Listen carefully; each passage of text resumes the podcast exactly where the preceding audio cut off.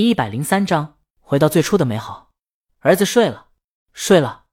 边岸不想换鞋，他瘫在沙发上，看着鲤鱼戴着墨镜坐车穿过稻田，景色很美。他很累。妻子把鞋拿过来给他换上。吃饭没有？边岸摇头。妻子去厨房热饭。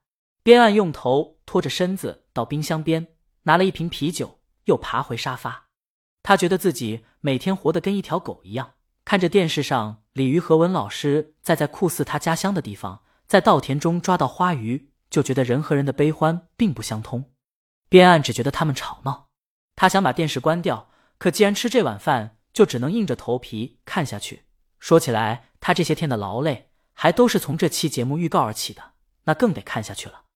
边岸喝了一口酒，冷眼看他们表演。文老师他们他们摸鱼归来，从田埂走到大路上时。镜头拉高，正好看到那头李青宁推着一个银色箱子从路口走过来，在他身后跟着一些人，应该是摄像。就在他又要喝啤酒时，忽然间这个镜头中有一道亮银色闪现，那是行李箱的颜色。拉行李箱的人蹲在河边，正好让一个钓鱼的大爷身形挡住。这镜头一闪而没，还因为离得有点远，所以看得不太真切，就跟一个无关紧要的路人一样。这要是别人，肯定不住。注意到这不到两秒钟的画面，更记不住画面边缘那在电视上只有拇指大小，还只有背影的人。可边岸坐直了身子，那是他日夜思念的人啊！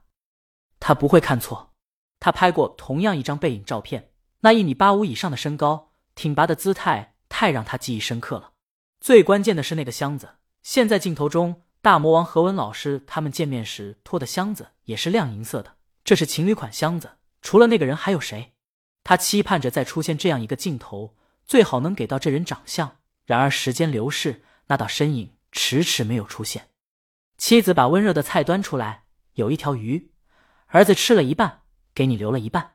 妻子说着，把鱼翻过来，鱼很香，他的心思却不在鱼身上，一直盯着电视。妻子坐在一边，也看起了电视，还不忘说：“明天周六，咱们带儿子去公园吧。”他说：“趁现在是初夏。”天还不那么热，我明天还有事儿，后天呢？儿子可心心念念很久了，上周答应他出去玩就没去成。咱们，我星期天也有事儿，他得拍到那人的正面照片。现在上司那王八蛋已经把喷他当做每天的乐趣了，而且总能整出新词儿。别按一天拍不到照片，他就享受一天。他不能让那王八蛋得逞。妻子明显不高兴了，你匀一点时间给你儿子，你工作。又不用上下班打卡，你就是有事儿也能开个小差，抽一点时间陪你儿子在公园溜达一圈。你这，边岸心思在电视上，让妻子在旁边吵吵的分心，急躁的说：“行了行了，你别说了，我不想陪你儿子，我陪你儿子，钱从哪儿来？你去挣，咱一家子去喝西北风。”老王盯着他呢，就想抓住他把柄，把他给弄了。妻子气了，想吵几句，想到孩子睡了。气得红了眼眶，摔门进了卧室，看着身边空荡荡的身影，边岸回过神，忍不住给自己一巴掌。他妈的，刚才说什么呢？可他心在心太累了，实在没心思去哄妻子。镜头上在烤鱼，都是稻花鱼，然后不知道为什么多了一条大鲤鱼，做成了红烧鲤鱼。大魔王烤鱼确实厉害，不愧是号称最会吃鱼的女人，看得他都馋了。他拿起在筷子夹了一口鱼，很香。他老婆做鱼也好吃，就是，唉，边岸叹气。节目中的嘉宾们开始用晚饭，大魔王讲起了他创作起风了的缘由，然后他在镜头前很幸福的看着某处，做我喜欢的事，喜欢我喜欢的人，很幸运，两样我都遇到了。边岸敢打赌，那个人就在他看的那个方向。他愤恨不已，这节目太不会玩流量了，现在哪怕给个一闪而过的镜头呢？那样他也能交差。大魔王把散乱的头发别到耳后，在校园，我追的他。边岸以为这要讲起他们的情史了，他或许可以借助这一条深挖下去。谁知道这话题点到为止，接着就说起了半糖戒指。边岸求婚也是用的半糖戒指，妻子唱的半糖戒指还很好听。他又看了看卧室的门，想要不要进去负荆请罪。他还想听他的半糖戒指。还想告诉他，他最喜欢的这首歌，他的母亲并不是不喜欢他，而是创作他的过程过于艰难，不想再经历一次。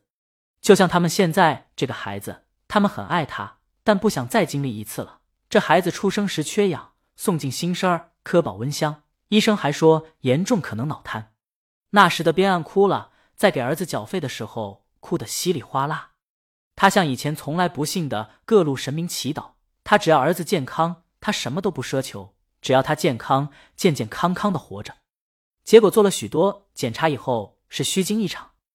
噔噔噔，悦耳的吉他声响起，大魔王抱着一把吉他坐在镜头前，晕黄灯光下，背后是稻田和稻草人，还有送来稻香的风和虫鸣。他独特的嗓音响起，一时间镜头内外万籁俱静。对这个世界，如果你有太多的抱怨，请你打开电视看看，多少人为生命在努力勇敢的走下去。大魔王嗓音在磁性中透着几分悠闲，让人有一种夏日晚上坐在门前乘凉，吃着西瓜同邻居闲聊的闲事，把人一下子从现实中抽离，让人置身于一片稻香、清如许的水渠等禅意而美好的世界之中，传递出一种暖暖的。清新而且温馨的画面，让他疲累的心一下子得到了治愈。尤其那些歌词，直戳他心房，让他握着啤酒的手停住了。他看着大魔王，红了眼眶。还记得你说家是唯一的城堡，随着稻香河流继续奔跑。他记起了他的儿时最喜欢的下雨天。所谓的那快乐，于他而言，就是父母不能做工时，他们一起待的屋檐，一家人整整齐齐，其乐融融。没有钱固然不行，缺少了这些记忆也不行。二者本来可以兼得的，本来可以的。他看了看窗外街上的路灯，灯光变得模糊了。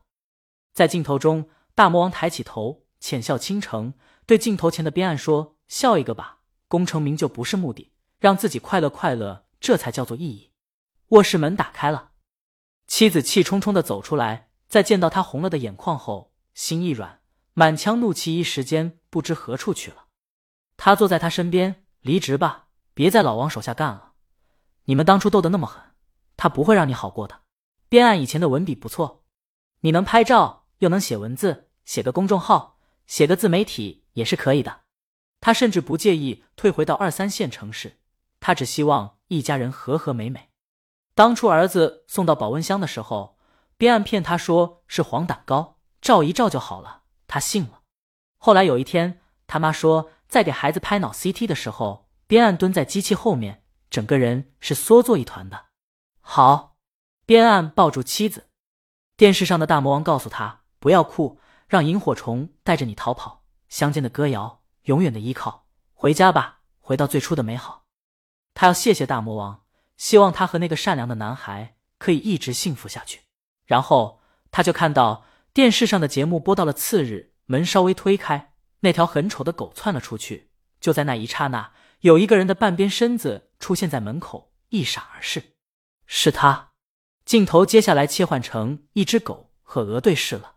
边岸笑了笑，他公众号的标题有了：藏在向往的生活中的狗粮。